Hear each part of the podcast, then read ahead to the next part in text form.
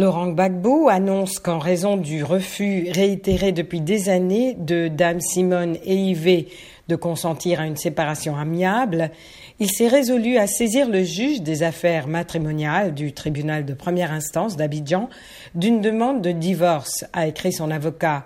Maître Claude Mantenon dans un communiqué.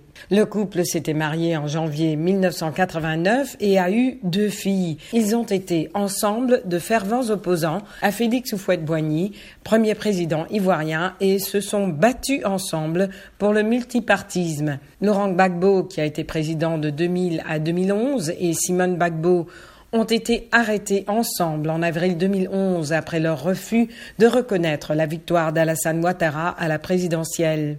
Peu après, Laurent Gbagbo a été transféré à La Haye pour être jugé devant la CPI qui l'a acquitté en mars dernier.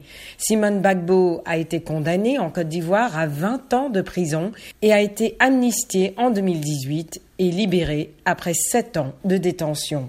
Laurent Gbagbo, 76 ans, vit en couple depuis longtemps avec Nadi Bamba, une ex-journaliste qui est rentrée avec lui jeudi en Côte d'Ivoire. Simone Gbagbo, 72 ans, s'est rendue à l'aéroport d'Abidjan pour accueillir son mari. Elle a échangé quelques mots avec lui au milieu de la foule, mais a rapidement quitté les lieux.